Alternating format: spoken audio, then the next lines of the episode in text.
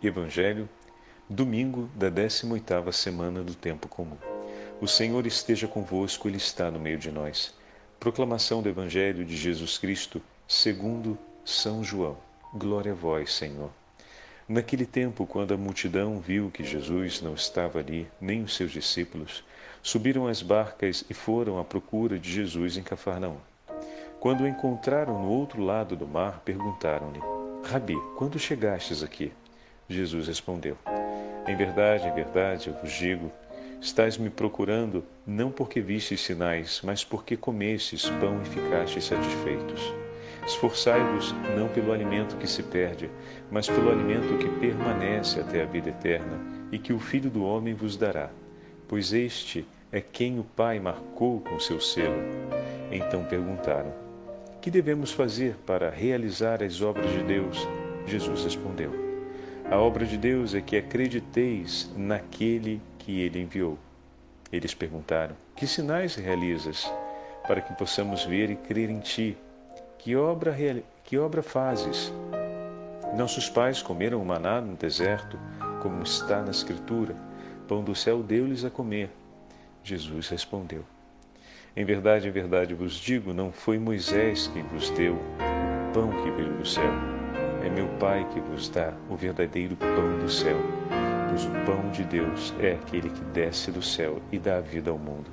Então pediram: Senhor, Senhor, dá-nos sempre deste pão. Jesus lhes disse: Eu sou o pão da vida. Quem vem a mim não terá mais fome, e quem crê em mim nunca mais terá sede. Palavra da salvação. Glória a vós, Senhor. Domingo da 18ª semana do tempo comum, em nome do Pai, do Filho e do Espírito Santo. Amém. Queridos irmãos e irmãs, a Santa Liturgia hoje nos entrega novamente o sexto capítulo do Evangelho de São João. No domingo passado ouvimos a primeira parte do sexto capítulo, onde Jesus realizava a multiplicação dos pães. Na sequência do capítulo, a primeira parte se encerra com Jesus que despede a multidão que o quer aclamar como rei e se refugia de novo sozinho na montanha em oração com o Pai. Ele despede a multidão, ele envia os discípulos que sobem sobre a barca e começam a travessia do mar e ele se se recolhe em oração. Por um instante pode parecer que Jesus deixa os seus discípulos e se separa deles por um longo tempo. Afinal, o Senhor disse para eles subirem na barca e começar a travessia. Entretanto, o Senhor realiza mais esse milagre que testemunha a sua soberania sobre a força da natureza e a sua soberania como Senhor de toda a criação, caminhando sobre as águas e encontrando os discípulos. Ao mesmo tempo, esse milagre testemunha para nós que o Senhor jamais nos abandona. Como assim, Padre? Jesus estará sempre próximo de nós. Aquilo que poderia parecer para os discípulos a certeza de que Jesus, por um tempo, escolheria ficar longe deles, não se confirma. Olha que bonito. Desde o momento que Jesus chama os discípulos para junto de si, eles nunca se separaram, meus irmãos. Jesus, dia após dia, caminhou junto deles. Ainda que em alguns momentos, como esse, bem concretamente, diante das próprias disposições naturais, ou seja, se eles sobem na barca e vão começar uma travessia e chegam do lado de lá, no mínimo o Senhor precisa esperar que o próximo dia comece para subir em uma outra barca e poder atravessar e encontrá-los durante aquela jornada. O que significa que passariam um tempo realmente distante, separados uns dos outros. Um dos outros. Mas o que acontece não é isso. Jesus se recolhe em oração com o Pai, mas durante o seu tempo de recolhimento em oração com o Pai, que os discípulos talvez pudessem acreditar que Jesus estaria distante deles, esse tempo se revela um tempo totalmente por eles. E não apenas isso. Quando ele vai ao encontro dos seus discípulos, testemunha de maneira soberana o seu poder sobre todas as coisas. O que significa um poder que vela, que zela, que cuida que se preocupa, um poder que o leva a estar sempre recolhido com o Pai, recolhido por eles. Recolhido com o Pai para estar novamente próximo deles fisicamente. Mas ao se recolher com o Pai, traz cada um dos discípulos sempre consigo. Então, Jesus jamais se afasta de nós. Às vezes, os perigos e as situações da vida nos levam a acreditar nisso, mas não deixemos-nos ser que, que sejamos confundidos pelos sentidos, porque o Senhor é soberano sobre todas as coisas e sobre toda a criação, e para o seu amor não há limite e distância. Ele sempre nos alcança com todo o seu poder, com toda a sua potência. Como é bom sabermos disso e ouvirmos isso essa manhã de domingo. Agora, nós não temos esse texto como a proposta para a liturgia de hoje, mas o texto sucessivo, o discurso dele na sinagoga de Cafarnaum. Após descer na cidade de Cafarnaum, após desembarcar em Cafarnaum, vamos pegar aqui o versículo. Quando a multidão viu que Jesus não estava ali, nem os seus discípulos, subiu aos barcos e veio para Cafarnaum.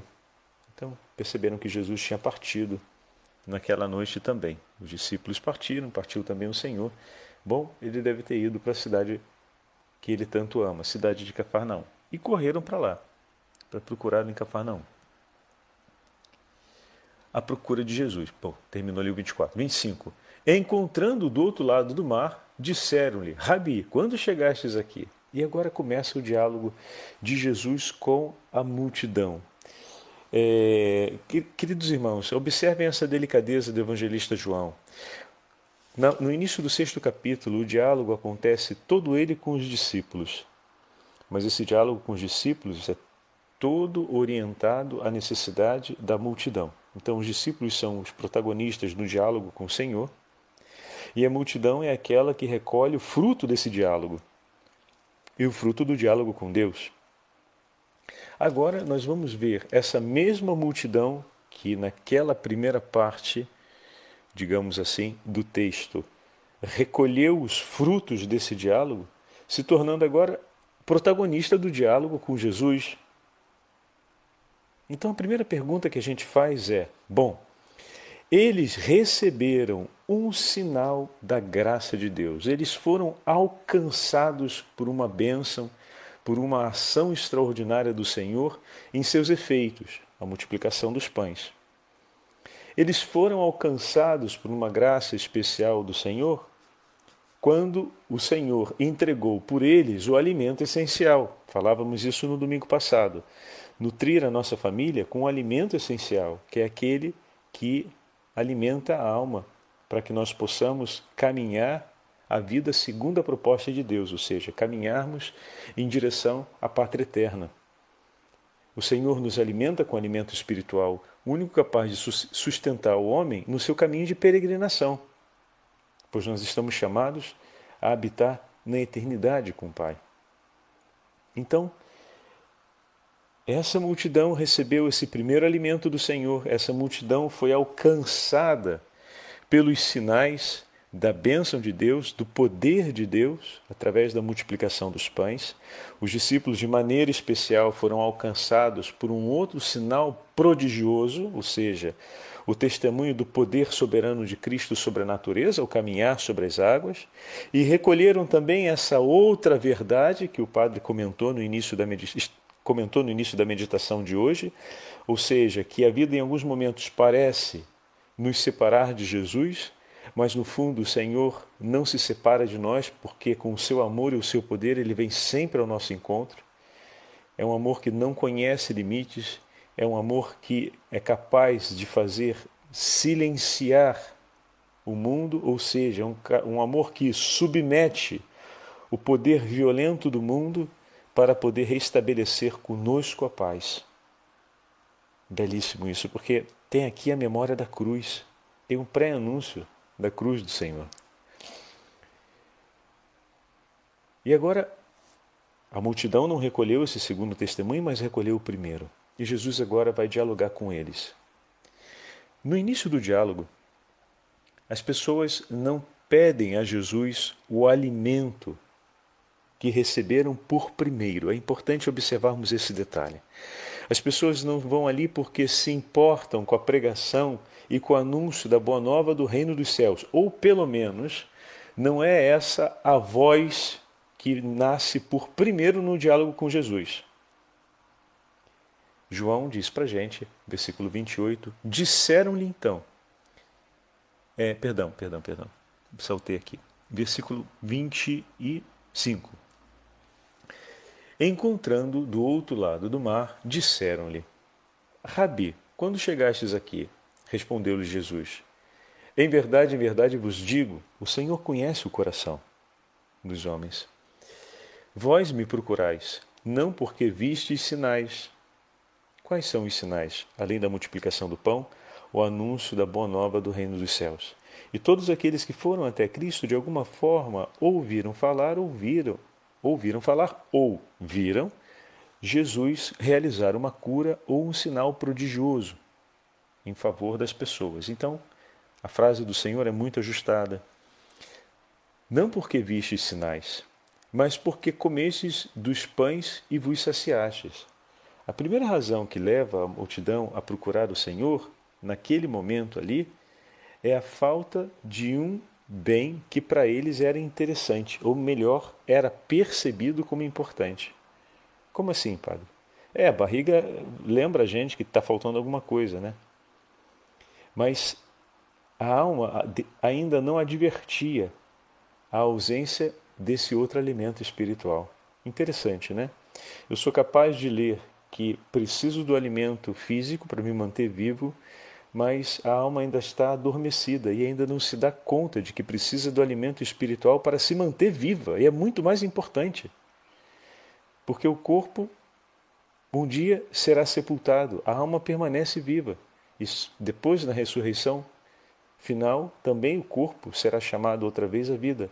Mas se precisamos cuidar por primeiro de algo, é da nossa alma. Né?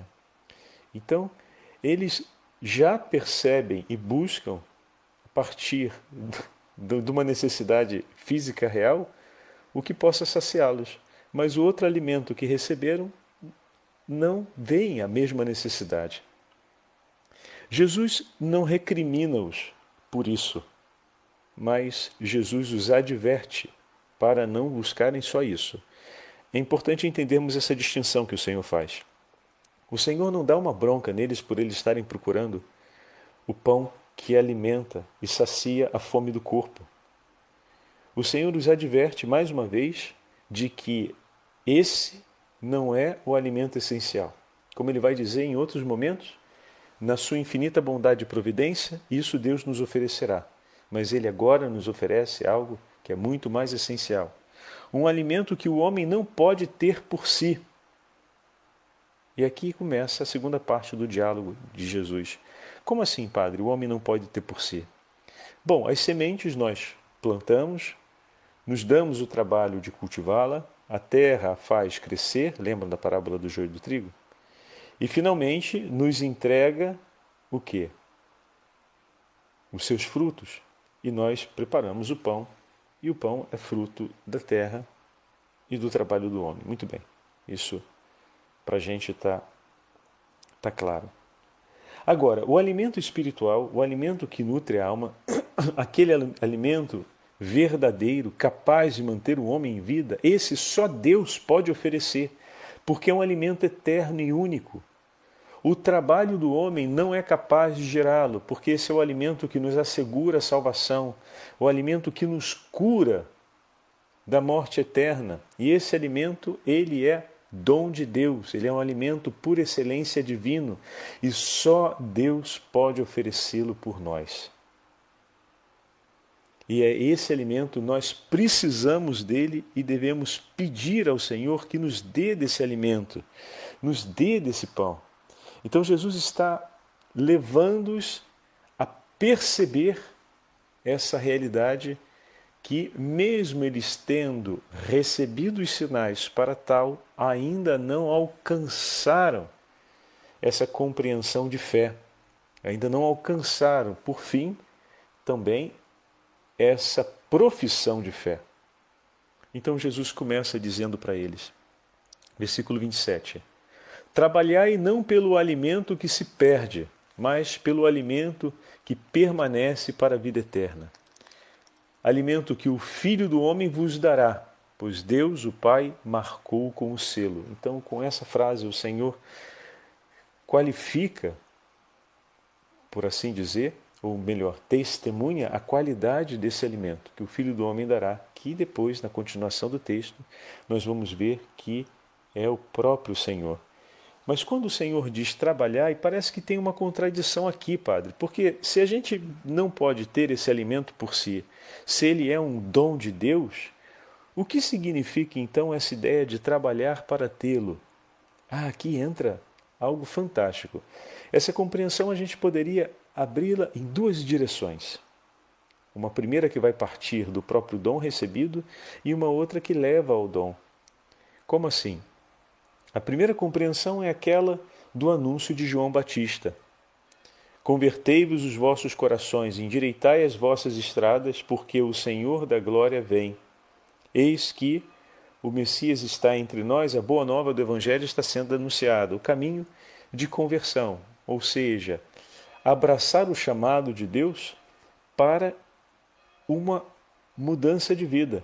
O Senhor nos anuncia a boa nova do Evangelho e o Senhor nos chama a abraçar a vida que Ele está a nos propor, o trabalho no caminho de conversão, o trabalho interior na busca por aquilo que o Senhor nos oferece, o pão da vida.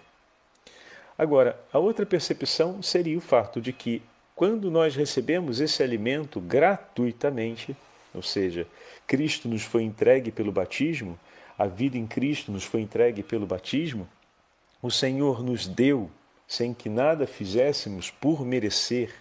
Então, esse alimento não é fruto do nosso suor enquanto pagamento pelo nosso trabalho. Aqueles que mereceram, aqueles que fizeram por onde, recebem agora o dom de Deus, o sustento espiritual de Deus, recebem agora o próprio Senhor que se oferece. Ele se entrega a todos é um dom, é uma oferta gratuita que só o próprio Deus pode fazer e ele escolhe entregar a todos.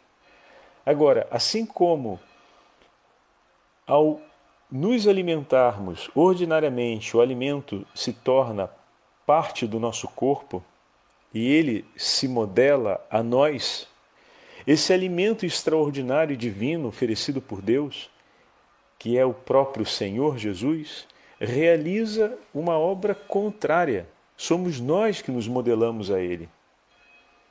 Assim como o alimento, entendam a metáfora, se dá o trabalho de transformar-se no nosso corpo, porque pouco a pouco vai integrando.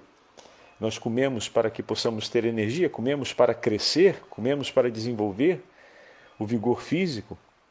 É, da mesma forma, ao recebermos a Santa Eucaristia, o trabalho é nosso, somos nós que nos movimentamos na direção desse alimento. O alimento comum que comemos, ele se transforma e se dá ao trabalho de se tornar parte conosco. Quando nós recebemos a Santa Eucaristia, nós nos damos ao trabalho e nos tornamos parte com Cristo. Na medida em que o nosso modo de pensar, o nosso modo de falar, o nosso modo de sentir, o nosso modo de vivermos, a nossa humanidade, vai pouco a pouco se transformando. Então, dar-se ao trabalho para ter esse alimento é, em primeiro lugar, um chamado à conversão, e em segundo lugar, é esse movimento interior que acontece diante da entrega do dom de Deus que faz com que eu e você nos tornemos dom também.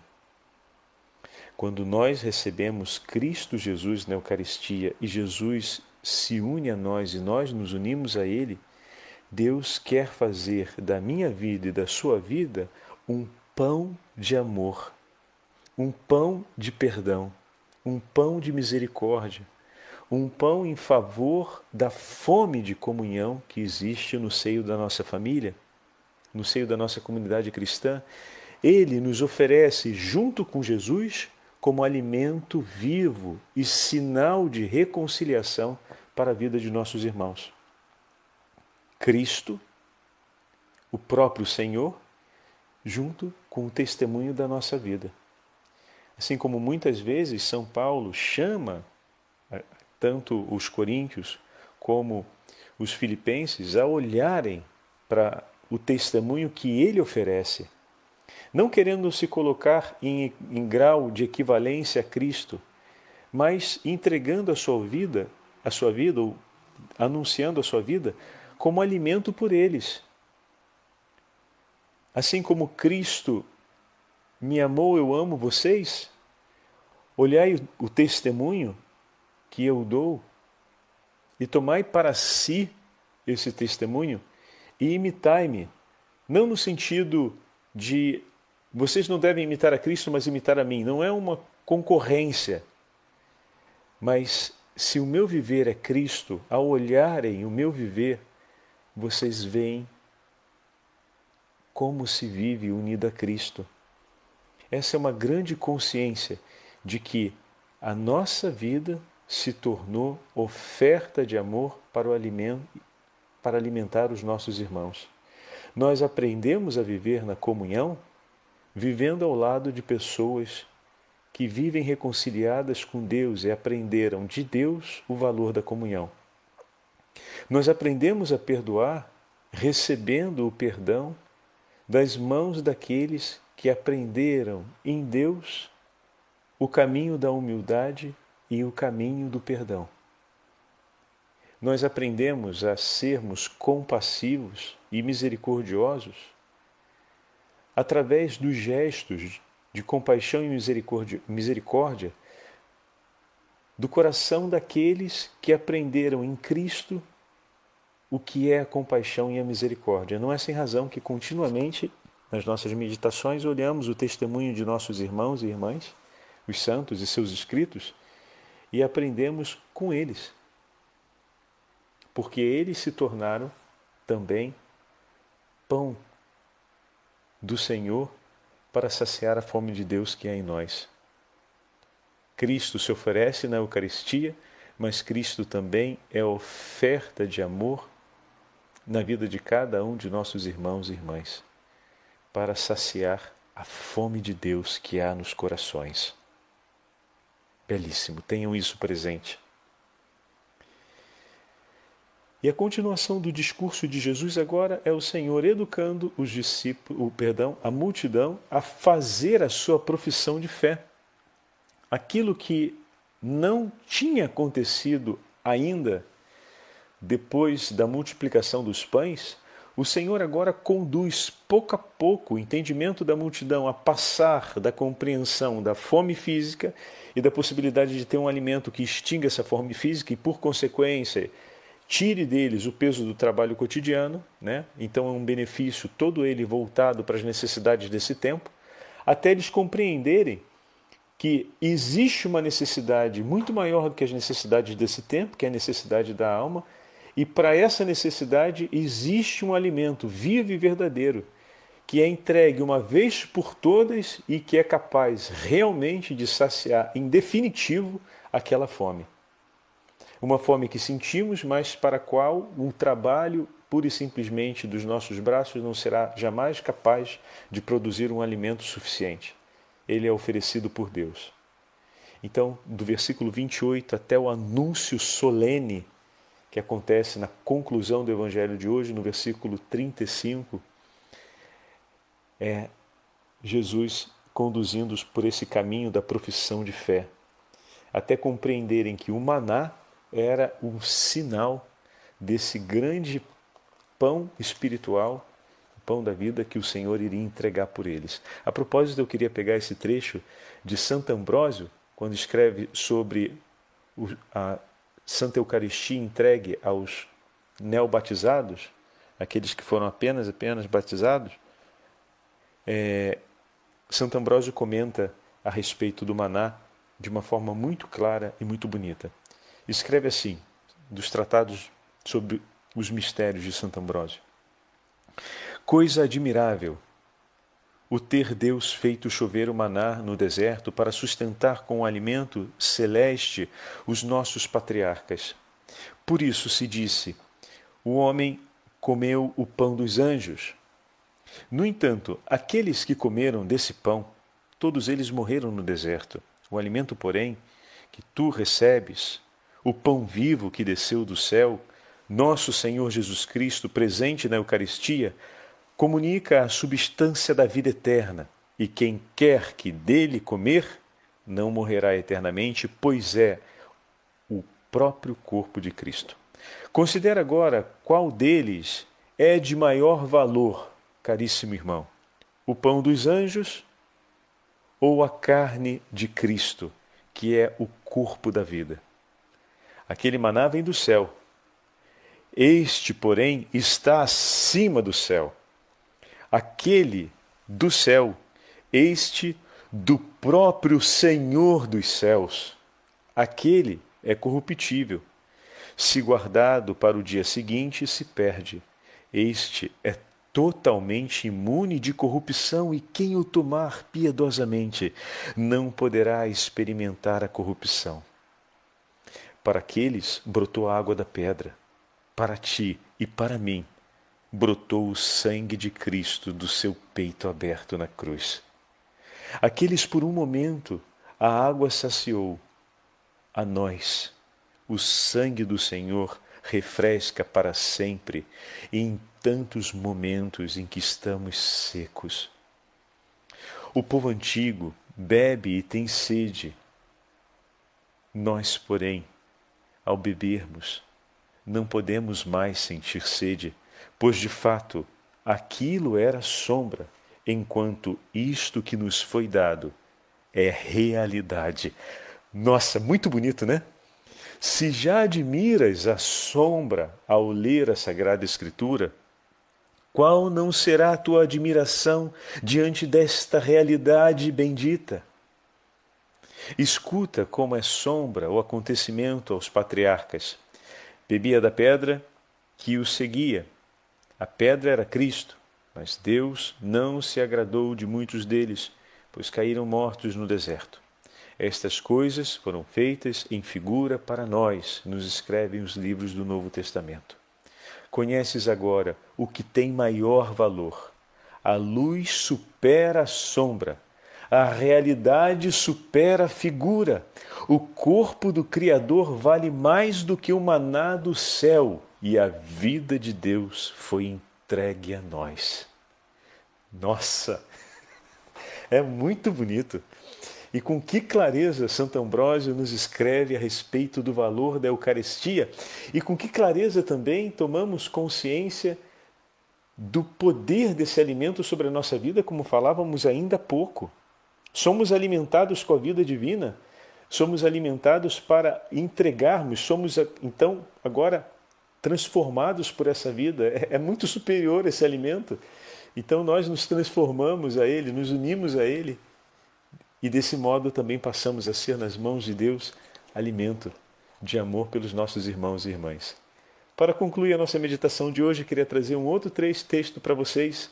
Hoje é dia de Santo Afonso Maria de Ligório, bispo e doutor da Igreja. Obviamente, a solenidade dominical tem precedência e a memória passa ao segundo é, plano, abre, né? abre espaço para solenidade dominical. Eu queria dividir com vocês esse texto de Santo, Santo Afonso, do Tratado sobre a Prática de Amor a Jesus Cristo, uma das suas obras mais conhecidas, e que nos fala a respeito do amor de Jesus na cruz. É um outro texto apaixonante e que vai de encontro ao texto de Santo Ambrósio que acabamos de ouvir agora a partir da cruz, do sacrifício de Jesus na cruz, o amor infinito de Cristo por nós.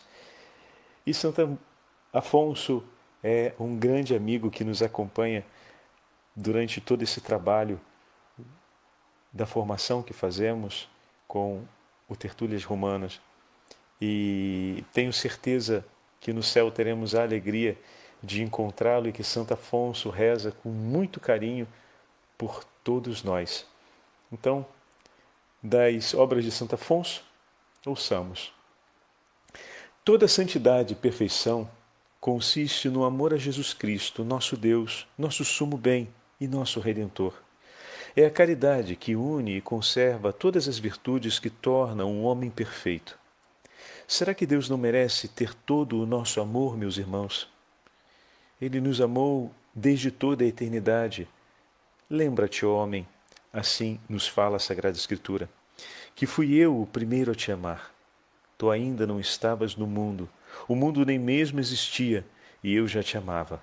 Desde que sou Deus, eu te amo e nunca deixei de te amar. Deus, sabendo que o homem se deixa cativar com os benefícios, quis atraí-lo ao seu amor por meio de seus dons, de maneira que não se perdesse, não se perdesse e não deixasse de conhecer a totalidade desse amor por ele. Eis porque disse: Quero atrair os homens ao meu amor com os mesmos laços com que eles se deixam prender, isto é, os laços do amor. Tais precisamente têm sido todos os dons feitos por Deus ao homem. Deu-lhe uma alma dotada à sua imagem, de memória, inteligência e vontade. Deu-lhe também um corpo provido de sentidos. Para ele criou também o céu e a terra com toda a multidão de seres que nele existe. Por amor do homem, criou tudo isso, para que todas as criaturas servissem ao homem e ao homem. É, perdão, servissem ao homem e o homem. Em agradecimento por tantos benefícios, enfim o amasse. Mas Deus não se contentou em dar-nos tão belas criaturas. Para conquistar todo o nosso amor, foi ao ponto de dar-se a si mesmo totalmente por nós. O Pai Eterno chegou ao extremo de nos dar o seu único Filho. Vendo-nos a todos mortos pelo pecado e privados de Sua graça, o que ele fez? Movido pelo imenso, ou melhor, como diz o apóstolo, pelo seu demasiado amor, enviou o seu amado Filho para nos justificar e nos restituir a vida que havíamos perdido pelo pecado. Ao dar-nos o Filho, a quem não poupou para nos poupar, deu-nos com ele todos os bens, a graça, a caridade, o paraíso. E porque todos esses bens são certamente menores do que o Filho, Deus, que não poupou o seu próprio Filho, mas o entregou por todos nós, como não nos daria tudo junto com ele para que pudéssemos ter a vida eterna? O Senhor esteja convosco, Ele está no meio de nós pela intercessão de Santo Afonso Maria de Ligório e Santo Ambrósio, pela intercessão da bem-aventurada Virgem Maria, abençoe-vos o Deus Todo-Poderoso, Pai, Filho e Espírito Santo. Amém.